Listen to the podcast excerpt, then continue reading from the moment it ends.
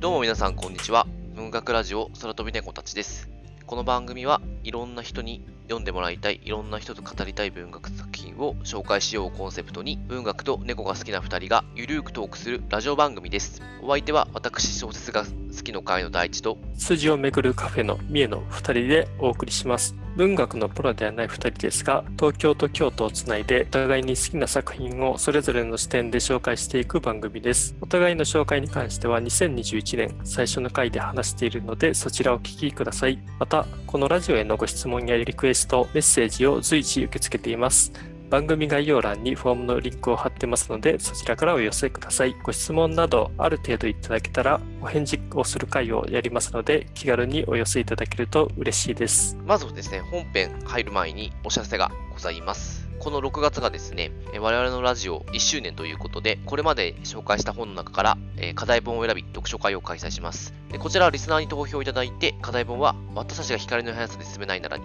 決定しておりまして、えー7月3日に読書会を開催します。が、あの、ありがたいことにですね、満席御礼いただいております。ありがとうございます。ありがとうございます。ちょっと満席になってしまったんで、他の課題本でちょっと読書会を検討しておりまして、えージョン・ウィリアムズのストナー、こちらをですね、8月から9月にちょっとやってみようかなと思います。ストナーもかなり票が集まっていた作品なので、えーみんなでちょっと話したいなと思っております。ちょっとまたこれは随時告知していきますので、よろしくお願いします。で、えー本編に行きます。今日はですね、今週と来週2週にわたり、3対3、指針衛星上下をお届けしたいと思っております。ついに来ましたね。あね、とうとうんう最終巻来ましたね。来ましたね。と我々のラジオでも、え去年のちょうど今頃、2部が発売したばっかりの頃、その時に、まあ、1部と、まあ、2部、3週連続で取り上げさせていただきました。その時もなかなか、まあ、楽しかったんですけど、3もちょっとこの読んですぐ話せるという興奮に今ちょっと震えてますね。本当ですよね。なんか去年2巻の話とかしていた時も、ちょっと3が待ち遠しくて、うんうん。もう早く発売来ないかなって言っていてるので、とうとう1年経ってきましたからね。いや、これ、すごかったですね、まずね。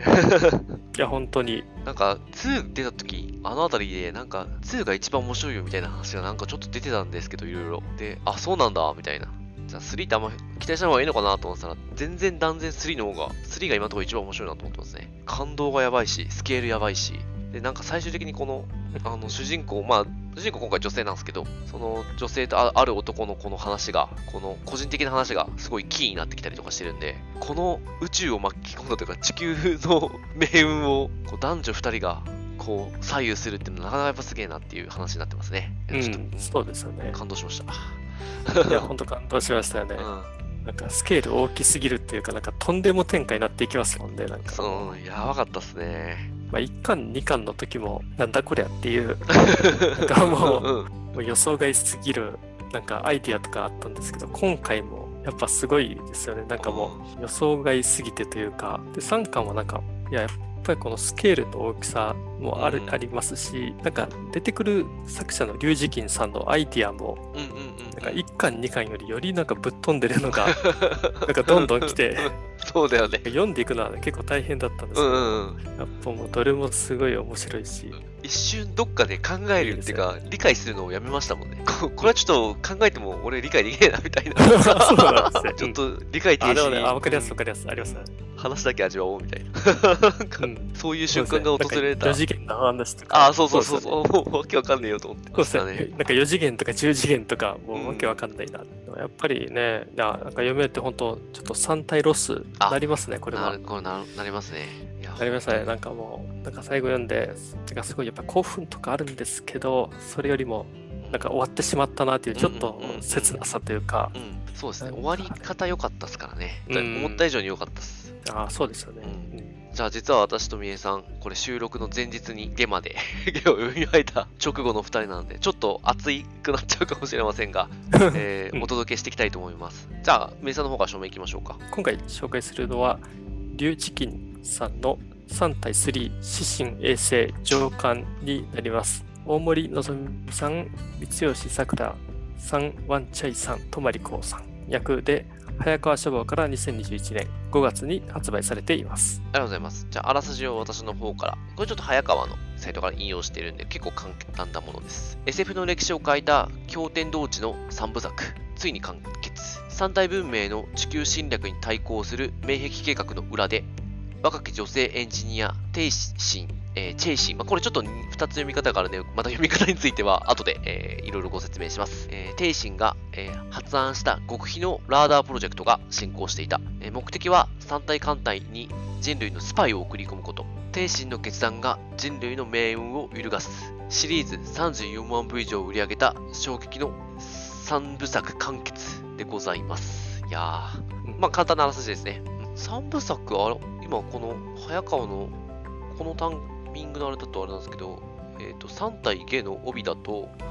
えー、日本でシリーズ47万部突破ってことなんで、この13万部の上振れはあれかな ?3 部の予約注文かな？きっとおそらく帯ではなってるんで。おそらくね。ですね、うん、このでもどんどんね、なんか版が増えるごとに、この何万部っていうのは増えていくんでしょうね。うん。まあでしょうね。で世界ではですね、まあ、2900万部突破してるらしいんで、うん、もうめちゃめちゃな人数が読んでると。でも私個人的にはもう、あの、いや、でもこのゲの帯の47万部突破の数字見たときに、うん、いや、もっと日本人読もうよって思いましたもんね。だってこれ、3で割ったら、1部は20万部ぐらい超えてんのかもしれないけど、その後ね、ちょっと、あ、でもそんなことないか。5冊、5冊で47万部ってことでしょまあ、いやー、もっと日本人読んでほしいですね。この感動、衝撃を味わってほしいですね。今で多分実際だから10万人とかですかね。ね10万人いるか、今10万人、一部が多分一番売れてるだろうから、うん、まあ一部は10万部以上売れてると思うけど、投資で読んでる人ってなんかももっと少ないかもしれないですね。8万人とか7万人とかそれぐらいになってくるかもしれないですね。もしかしたら。うん、確かにこれを、ね、人類全体がもし読んだら、うん、もし宇宙人が攻めてきた時になんか 一丸となって なんか対策できそうな気がします、そうっすねね。なんかなんとか派とかになんか 分かれないで。確かに。派閥分かれちゃうかな。で、あとあの、3体はネットフリックスでも映像化が決まっていて、これがすごい楽しみですよね。うん、ちょっといつ、ね、あの放送されるかっていうのはまだ発表されてないんですけども、3体映像化とかどうなるのかなってすごい、うん、すごいですね。もうあの映像で見たいやつ、すごい多いですからね。ねうん、ちょっとネタバレになっちゃうあんま言えないけど、1も2も3も。1の VR ゲームの映像化とかどうするんだろうって思います。1 の VR ゲーム、あの3体の世界、ちょっとやばそうっすね。あの、なんかあの、脱水したり、また、そうですよね。ランキ空に引っ張らそうですね、飛んでいったり。あ、そうですね、ランキとか。まあ、ちょっと映像化もあるから楽しみですね。じゃあもう、そんな3対3なんですけど、話を進めていきたいと思います。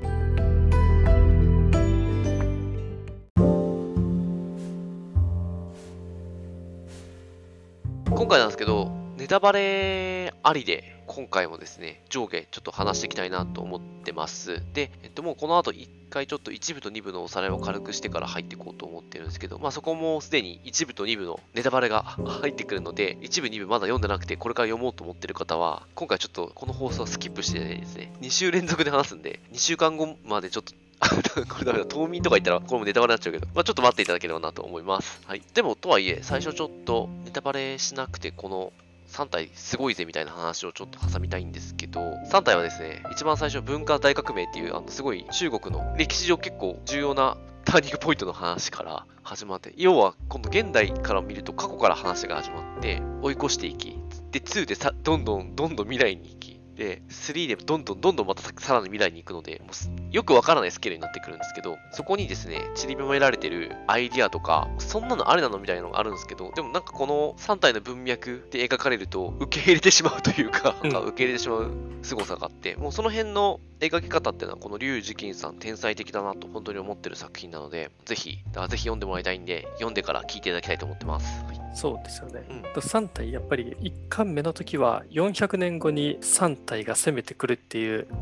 なんかそこが一番のポイントだったんですけどだから2巻3巻ってなっていくうちに人類にとっての何が一番のピンチというか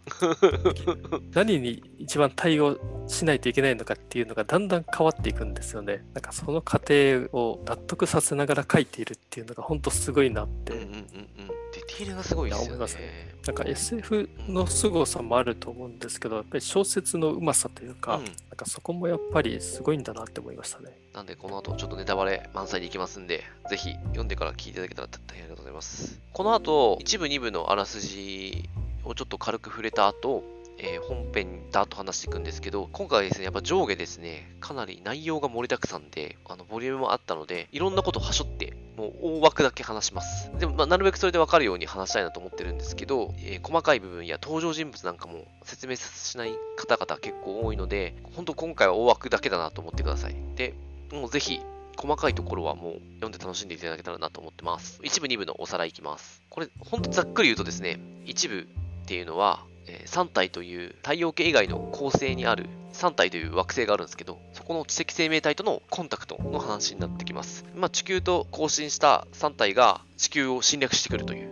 話になってきますね。まあ、3体もあの地球を侵略しなきゃいけない事情をいろいろ抱えているんですけど、自分たちの星でこの後生存が難しいという状況が結構3体も追い詰められている状況で、地球という理想的な星を見つけてしまったので、もらっちゃおうっていう、そんな考えで移動するんですけれども、ただ3体から地球に向かっていくと450年かかります。で、地球から情報を3体いろいろ仕入れてるんですけど、その情報によると、地球がもうこの100年というか50年ぐらい非常に技術発展を遂げているので、450年地球に時間を与えたら3体を超える文明になってしまうんじゃないかと。侵略なんかうまくいかないという危機感を3体は持って、まあ、地球の技術発展を止めなくてはいけないという課題に3体はぶつかります。で、その結果3体はですね、ソフォンという超小型スーパーコンピューターを地球に送り込みます。これはもう人間の目には見えないぐらいちっちゃい、えーしかも超高速で動くので、1個のソフォンがもう同時にあのなんか地球上に存在できるようなレベルのものですね。ちょっともう詳しく話さなんですけど、まあ、すごい11次元っていうのをこう折りたたみ込んで、えー打ち込んだ、打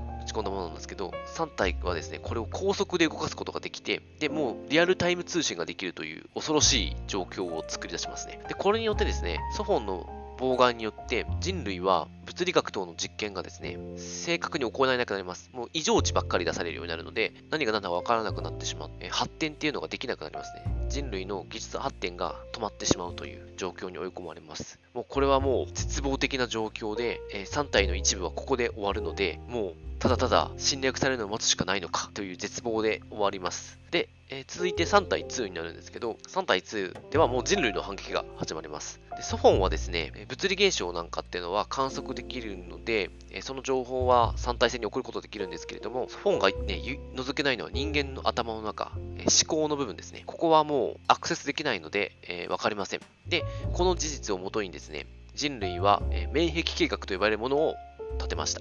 これは4人の人間を選んで、その4人の中の頭の中だけで、それぞれ3大危機を、この危機を乗り越える計画を立てるようお願いしたという状況ですね。その4人のうちの1人に選ばれたのが、ルオジーという方がいて、それがこの3対1の主人公でです。で、ルオージーは以外の3人はうまくいかなかったんですけど、えールオージーがですね、まあ、こいろんなことあるんですけど、最終的にはこの三体危機というのを見事に回避することに成功しました。それの元になっているのが、宇宙は暗黒森林理論。えー宇宙は暗黒であり、えー、灯火があれば、それが危機かどうか、えー判断する間もなく、他の文明に滅ぼされてしまうと。これは、あの、宇宙には無数の知的生命体がいるという前提に立ち、例えば太陽系の情報を宇宙に向けて一斉に送信すると、これは何だかわからないけれども、なんか情報が送られてきた。しかもここにはどうやら文明がいるらしいぞというだけの情報で、宇宙は、他の文明は、その文明がどう発展していくかわからないので、場合によっては一瞬で発展して宇宙を埋め尽くしてしまう可能性もあるので、その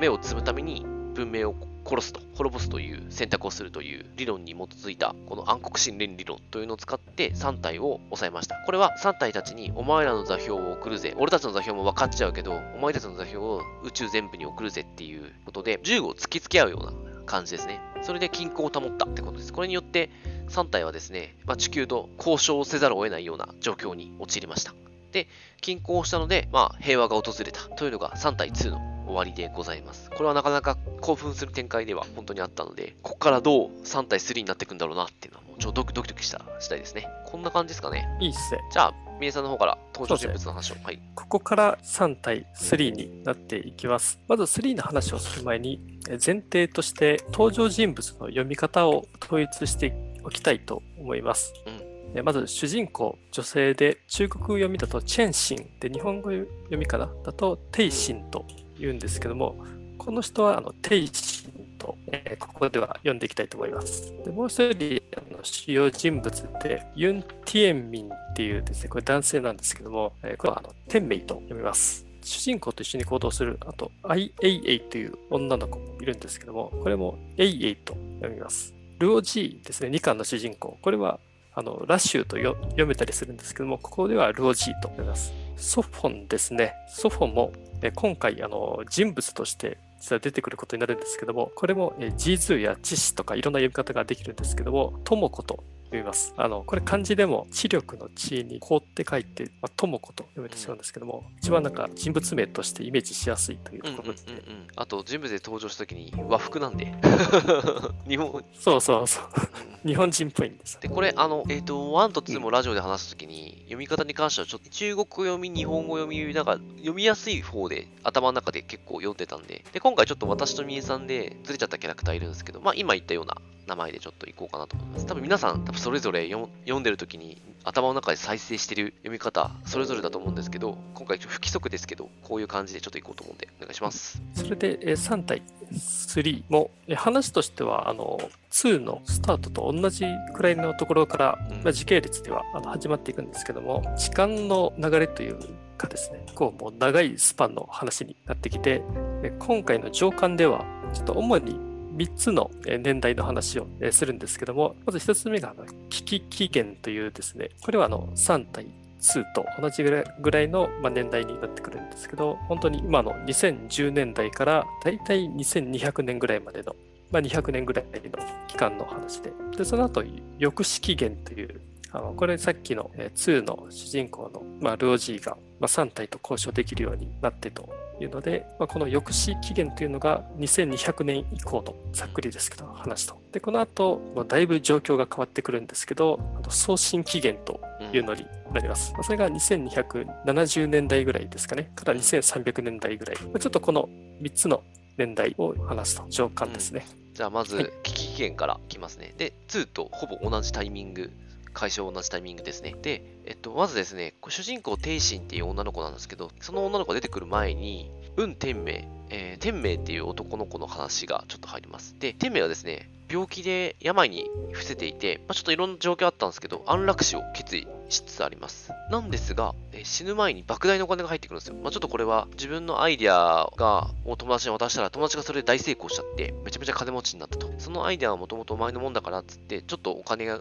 くれたんですね。まあ、といっても、天明からすると結構大きなお金なんですけど、もうでも俺死ぬしなっていうところで、天明は言い方あれなんですけど、好きな女の子に話しかけられないタイプの男の子ですね。大学の時にすっごい好きな女の子がいたんですけど、あ、しかもその子と2回だけ話しただけで、だけの関係なんですけど、もうずっと好きで見ていたと。その女の子相手に、彼はですね、もうすごいロマンチックなんですけど、星をプレゼントするんですよ。あの、ちょっと星の所有権がちょうど売り出してて、これは、えっ、と、いろんな流れで、政府がお金欲しくてとかいろいろあ あの、あれなんですけど、いろいろあって、星が売り出されてて、で、あ、恒星か。恒星が売り出されてて、もう惑星があるかどうかわからない恒星を売り出されてたので、それを買い、その好きだった女の子にプレゼントすると。その相手がですね、まあ、この本作の主人公であるテイシンです。天明はですね、テイシンに自分の名前を明かさずに惑星をプレゼントします。だからテイシンからすると急に惑星プレゼントされたみたいな感じになって、まあびっくりするっていうあれなんですけど、まあもう死ぬ間際に惑星を買って、恒星を買ってプレゼントします。まあこの恒星っても結構後々キーにもなるんですけどね。天明がプレゼントしたのが、恒星 DX3906 っていう名前の星なんですけど、で、そんな天命なんですけど、まあ、星を送った最後の瞬間を迎えようと、安楽死をこうしてね、その時に、まあ、天心のことちょっと考えながらね、最後の時を迎えようとするんですけど、まあ、ちょっとここちょっといいっすよね。なんか愛した彼女に星を一つ送った、去った、それで、あの自分の最後のボタンを押しちゃうんだけれども、急にそれがストップかかって、安楽死を実行中の天命のもとにですね、天心が現れるんですよね。安楽死が中心になり、まあ、ちょっとそこから物語がこう動き出すっていう展開ですね。天明の安楽死にも絡むんですけど、海底計画、えーラーダープロジェクトっていうのが、免疫計画の裏で進行してまして、これはですね、PIA、国連惑星防衛理事会戦略情報局という組織がありまして、機関がありまして、そこがですね、海底計画のっていうのを立てます。で、これのまあ、キーパーソンというか、まあ、アイデアを出したのが、まあ、帝神みたいになってまして、帝神は、あの、急にこの部署に配属されます。しかも、この部署の中でだいぶ若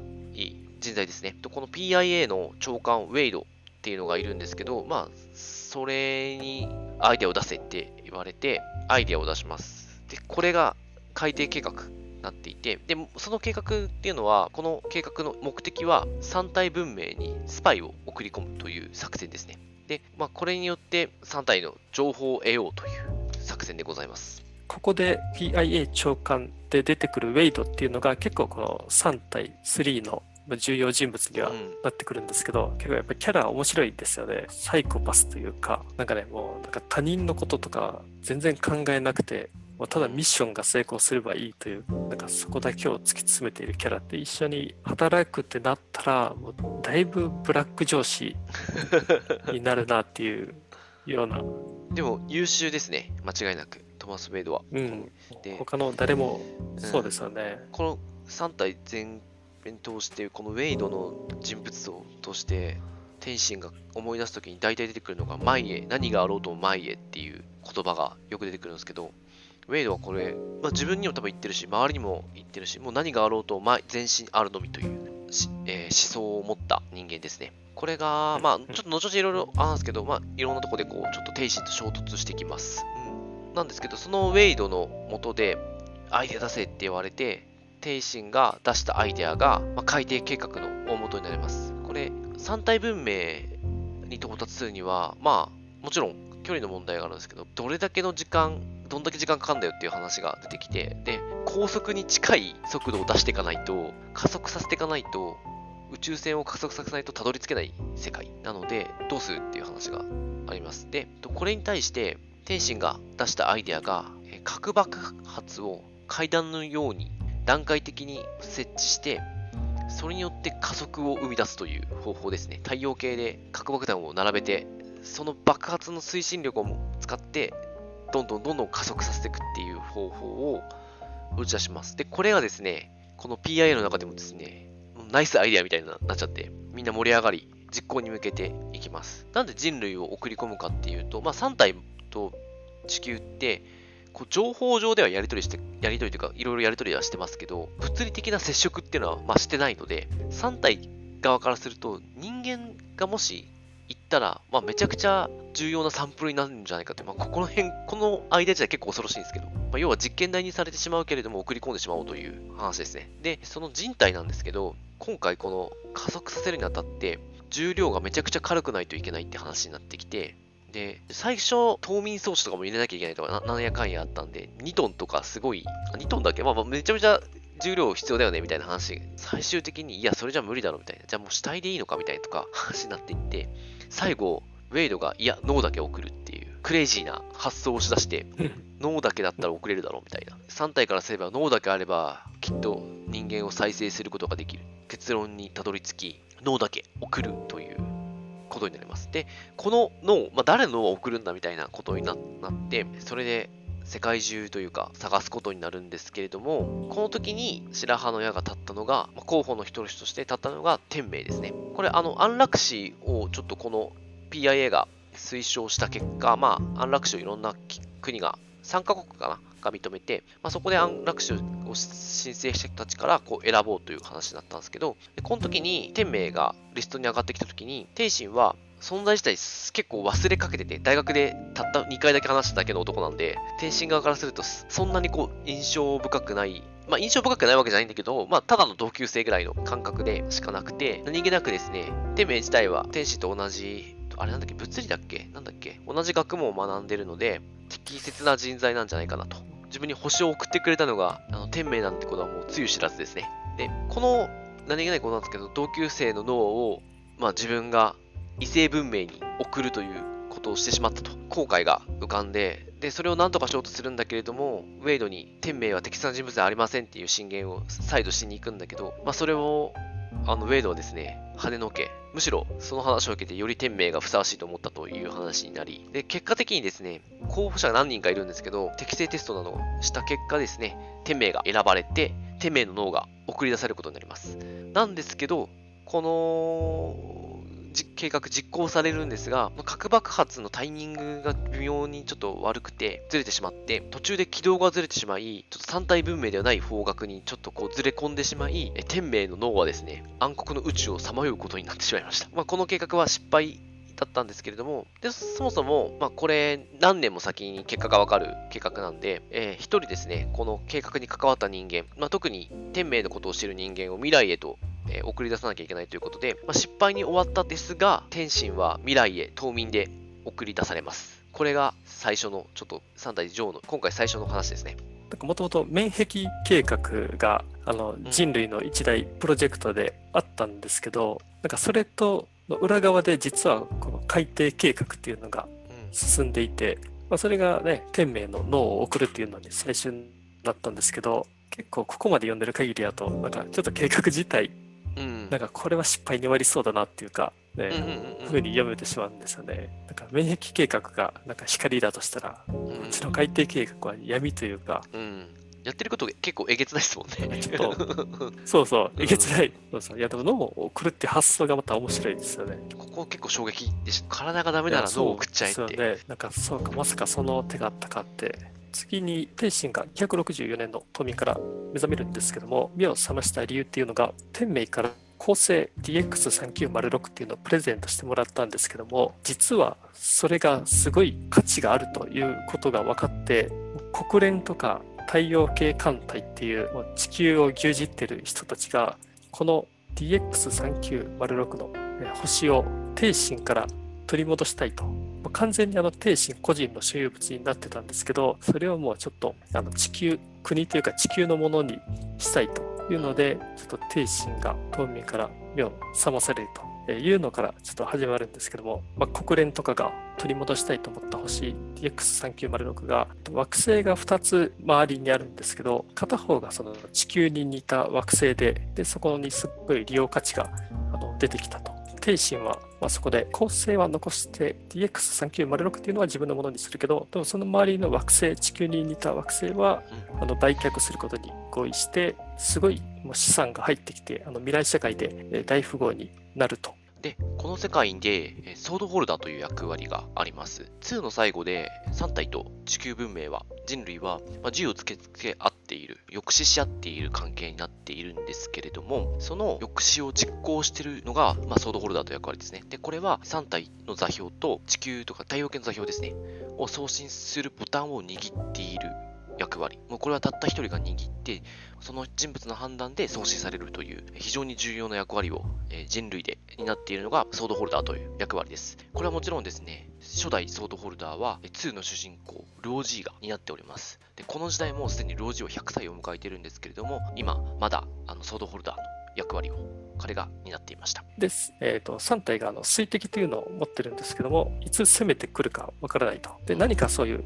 非常事態になった時にちゃんとそのソードホルダーの役割の人がボタンを押せるようにっていう、まあ、その力を持てるかどうかっていう、まあ、それを抑止力というふうに言っていたんですけどなんかそこがソードホルダーやる上で重要で、うん、なんか結構ねこの時代のロジーはなんか得体の知れない怪物とか暴君とかすごいもうね、なんかイメージを持たれるようになっていたんですけども、まあ、そういったとこでは、あの、すごい重要な役職なんですけど、なんか世間体からすると決していいようには思われていなくて、両チームは実は、なんか昔、あの、実験的に暗黒森林攻撃を証明するために一つ構成を滅ぼしてるんですけど、その滅ぼした構成に100%生命がいなかった保証はないということで、まあ、これが罪とみなされて、なんか起訴されて、なんかその犯罪者扱いですね、なっていたりという、なんかせっかく地球を救うようなことをしたのに、決してなんかよくは思われていないという、なんかロジーがね、いきなり出てきて、すごい重要な役割になってるなと思ったら、いやもう100歳超えてるから、ソードホルダー交代、えー、しましょうというところで、帝神が候補になるんですけども、もともと帝神っていうのがあの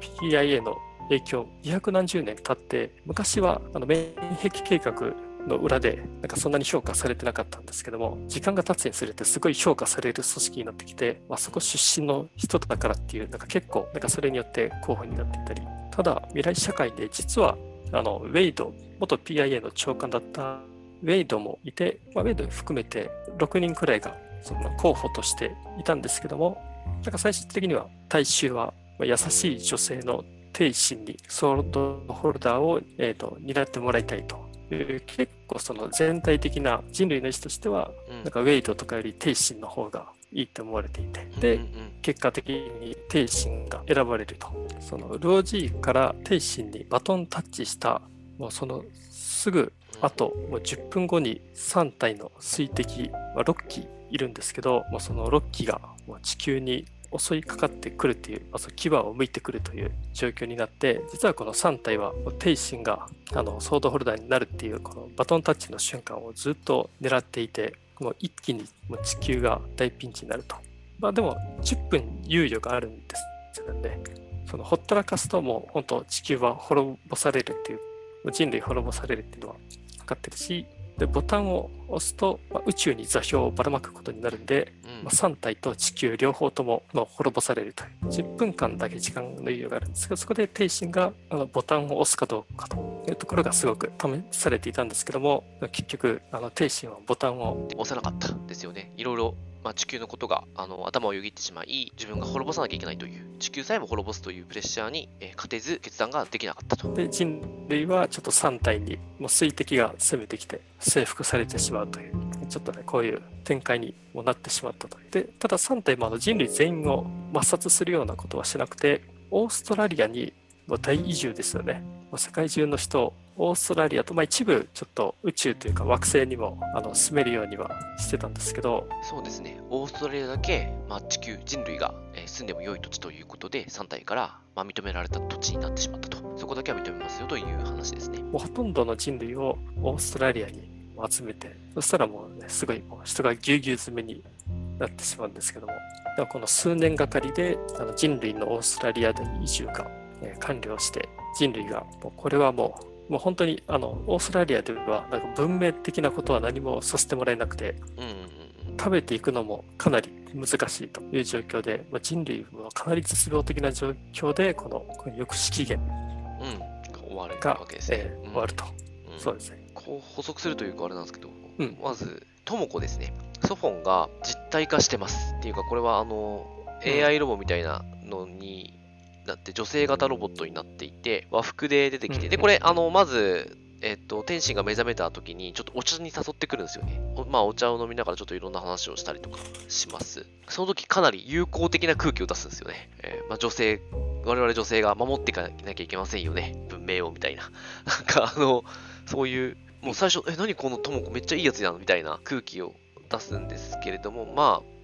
どう言ってもこのともこっていうのは三体文明の意思を伝えるまあ、装置、人類に伝える装置ではあるので、まあ、AI ではあるんですけど、意思を持って動いているように見えるところもあるんですけど、まあ、基本的には3体の人形ですね。で、これが、オーストラリアに、まあ、てか、水滴がですね、地球の座標を送信する装置をぶっ壊した後に、とも子も一変しますね。急になんか日本刀とか持ってきたりとかして なんか背負ってたりとかして、人間をこう、オーストラリアにこう移住するのをこう先導する、邪魔になるものはもう徹底的に壊す、殺すという、あの、恐ろしい。切り捨ててましたもんね。うん、そう、バストバストで、恐ろしいロボットになります。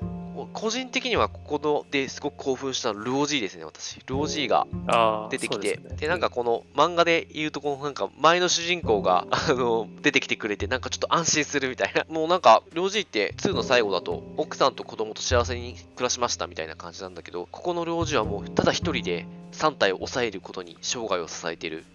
人間になっていて、あの、なんかこうちょっと幸せだったルオジーがこんなになってしまうとはっていうちょっと辛さみたいなのもちょっとあって、すごくここはちょっと私はなかなかルオジーに引きつけられましたね。なんか2巻とちょっとキャラの印象変わってますもんね。うん。なんかちょっと軽い人間かなって思っていたら、うんうんうん、3巻で出てきた時はだいぶなんかしっかりしたやつですよね。漫画でなんか主人公が交代した後に出てくる、昔やんちゃだったあのあいつがめっちゃしっかりしてるやんみたいな、なんかあの、空気が出てきて、すごい、本当ですよね。うん、安心感ありましたね。まあ、とはいえ、でも、ソードホルダー交代しちゃうんですけど、で、ここでとも子からちょっと明かされるんですけど、天心に、まあずっとこの機会を待っていたと。あの、ロージーの手から離れる待っていた。ただ、これがウェイドにもしソードホルダーが交代したとしたら、ちょっと状況が違ったと。と3体側が、こう、抑止度をちょっと見積もってるんですけど、ウェイドが100で、ロージーが90。もうウェイドの方が上っていうね、ロージーよりも。うん、でもウェイ、ウェイドがそういう意味では完璧な、なちょっと人材だった。でも、えー、天心はですね、実は10ぐらいしかないっていう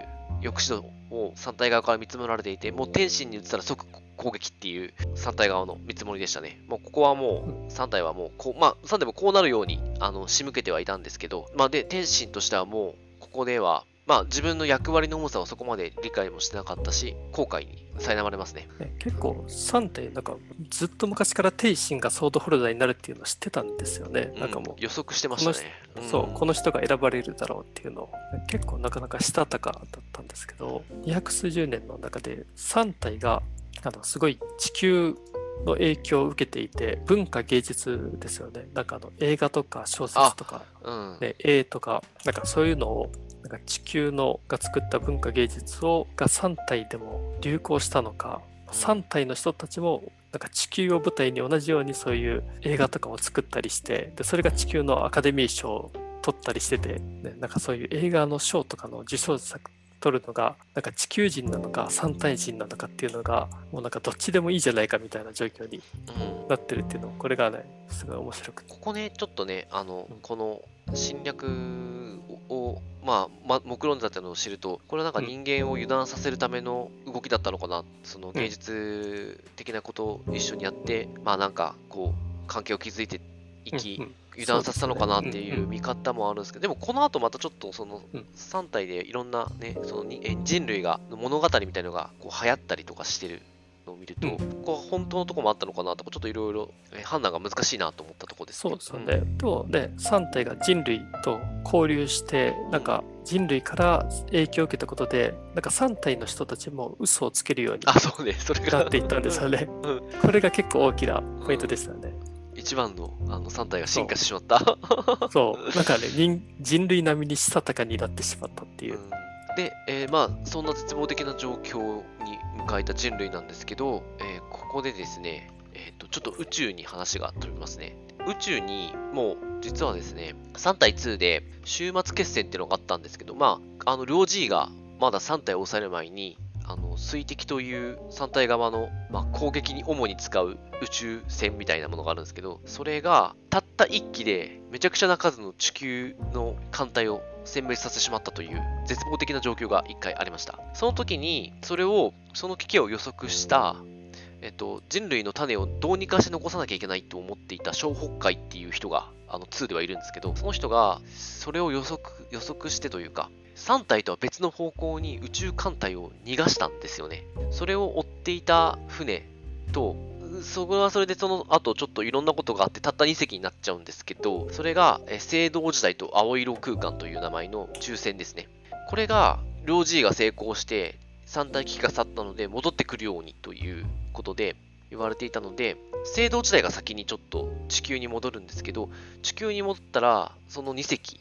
はまあ人類を裏切った犯罪者だという扱いになっていて、裁きを受けてしまいます。で、それをなんとかこう、制度時代の人たちはこううまくですね、藍色空間に伝えて、藍色空間はまたそれを知って逃亡を続けますね。で、この藍色空間は、まあ、地球側にとっても山体側にとっても、あの危険な存在だと。これを追う艦隊を、まあ、地球主導で用意します。それが万有引力という戦艦なんですけど、宇宙戦艦なんですけど、これが水滴2機をつけて藍色空間を追っていたんですけれども、この 2, 2機もですね、ルオジーから帝神にソードホルダーが交代した瞬間に、これもう、もうまもう間もなく藍色空間に万有引力が追いつくぞっていうタイミングなんですけど、水滴が、ま、万有引力を襲います。で、万有引力なんですけど、実は万有引力の中に、あれを持ってるんですよ。えと、重力波装置を持ってるので、これ座標を送れる機能をですね、持った唯一の戦艦で、要は3体からするとめちゃめちゃ危険な あの、簡単ですね。で、これを壊そうとするんですけど、これがですね、水滴がですね、攻撃が始まったと思ったら、ぶっ壊れちゃいますね。なぜか壊れます。えってなるんですけど、でこの時に、このアイロ空間の乗員が、まあ、実はこの水滴を撃破することに成功したんですけど、なんでこう水滴、今までこ人類が壊さなかった水滴をいともたやすく壊せたかというと、アイロ空間の方々はですね、4次元の世界を見つけてるんですね。時折この4次元空間の入り口が、こうちょっと宇宙に漂っていて、そこに入るとですね、ちょっと3次元から4次元になるんで、もう空間の広がりが変わり、干渉できるようになるんですよ。だからその、触れてなくても中身を抜くことができちゃったりとか、することができて、で、これの、これによって、あの、水滴の中身に直接干渉することに成功して、水滴をぶち壊したということを、アイロ空間の乗員ができます。水滴を撃破したことによって、まあでもそもそも水滴がなんで襲ってきたんだってことになり、万有引力とアイロ空間が、まあ、追追われる側の立場だったんですけども、協力し合う立場になって、で、結果的に万有引力から座標が送信され、暗黒森林攻撃を、まあ、可能にしてしまいました。で、結果ですね、3体はそれが送信されたことを知って、すぐ地球から撤退します。というのはもう地球もいつ壊されるかわからない、まあ、惑星になってしまったので、地球を手に入れたところで意味がない。それ以前に自分たちの惑星からこの脱出しなきゃいけない。この恒星から逃げなきゃいけない。太陽系からも逃げなきゃいけないという状況になり、慌ててもう3体はですね、地球に向かってた艦隊があったんですけど、それが引き返しますね。結果、地球は侵略を待つという状況から逃れます。そうですね。だから今のところだとやっぱりあの4次元の存在が出てくるんですけど、うん、なんか宇宙の中で急になんかシャボン玉みたいなものが出てきて、うんうん、なんだこれはってなったらあのそれが4次元だったんですけどもここがなんかすごかったですよねなんか、うん、急に世界が変わるというか小説読んでてもちょっとイメージしにくかったんですよね、うん、4次元の世界どういう世界なんだろうこう詳細に4次元の4次元の世界から3次元を見るとこうだよってのを書いてくれてるんですけど、全く頭に入ってこなかったですね。うん、そうなんですよ。なんかね、うまいこと、なんか、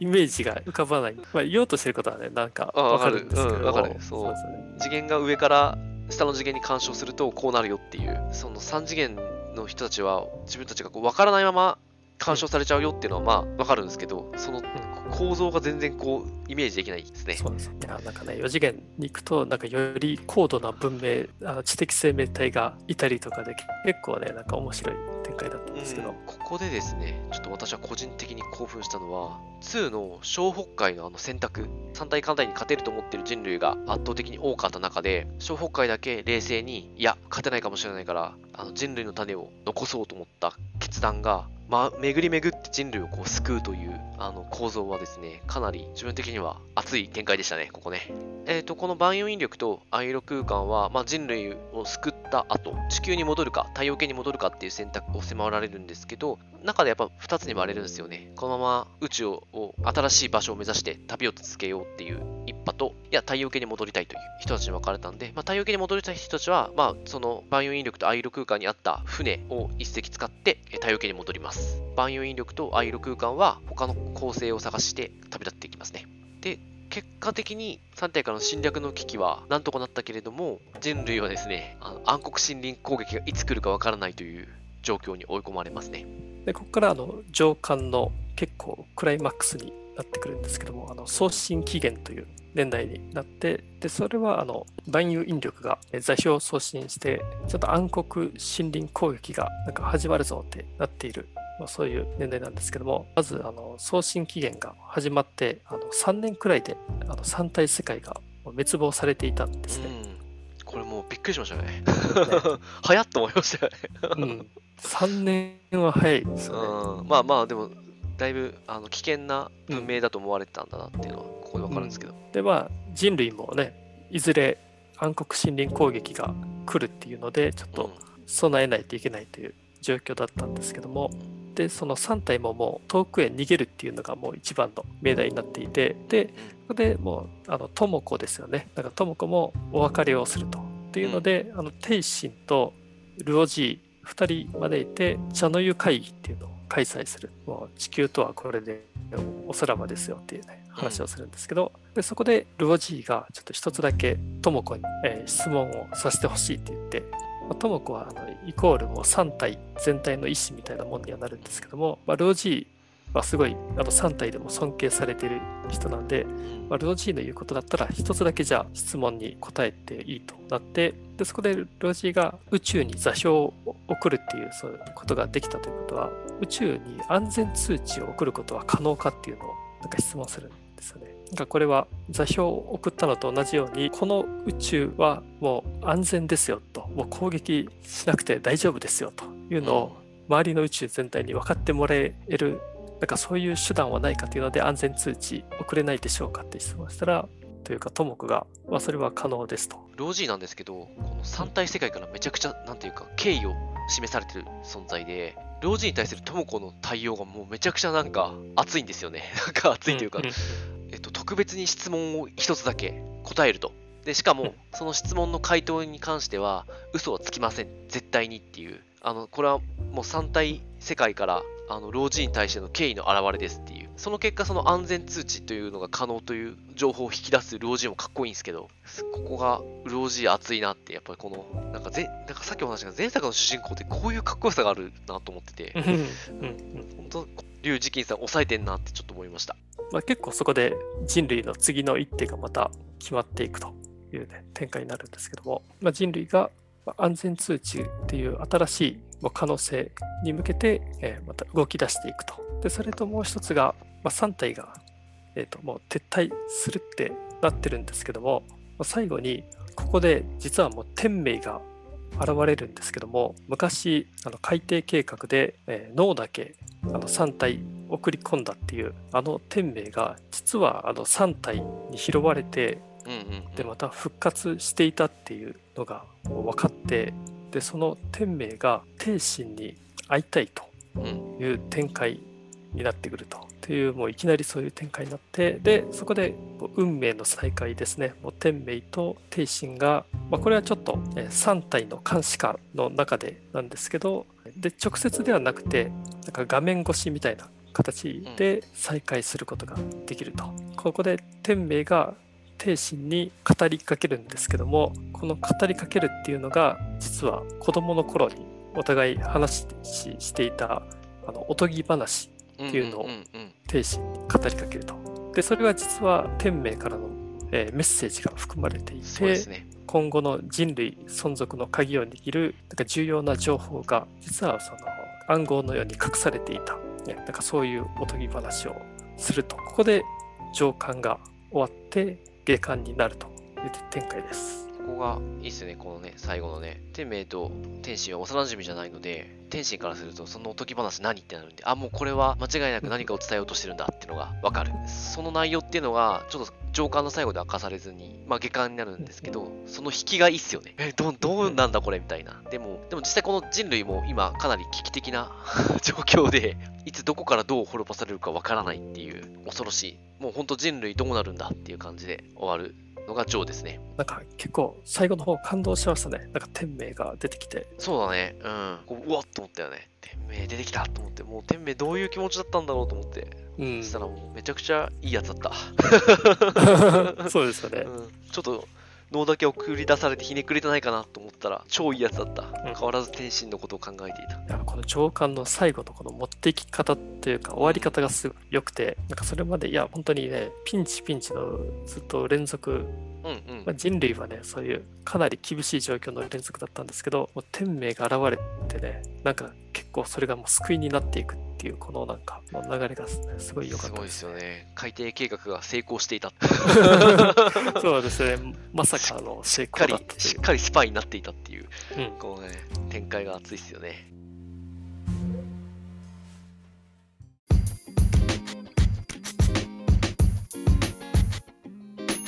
じゃあですね、この流れで来週下巻をお届けしたいと思っておりますので、まあ、次回予告になるんですけど、えー来週はこの続き、リュウジキンさんの3対3指針衛星下巻をお届けしたいと思います。よろしくお願いします。番組の感想やリクエスト、またこのラジオを聞いて紹介された本を読みました、読み返しましたなどございましたら、ハッシュタグ空飛び猫たちをつけて押していただけると嬉しいです。Twitter やインスタの DM やリプライなどでもお待ちしております。また、番組情報欄にもリクエストフォームを載せてますので、そちらからいただいても大丈夫です。積極的に拡散共有していただけると助かります。それではまた来週、3体お届けしたいと思います。ありがとうございました。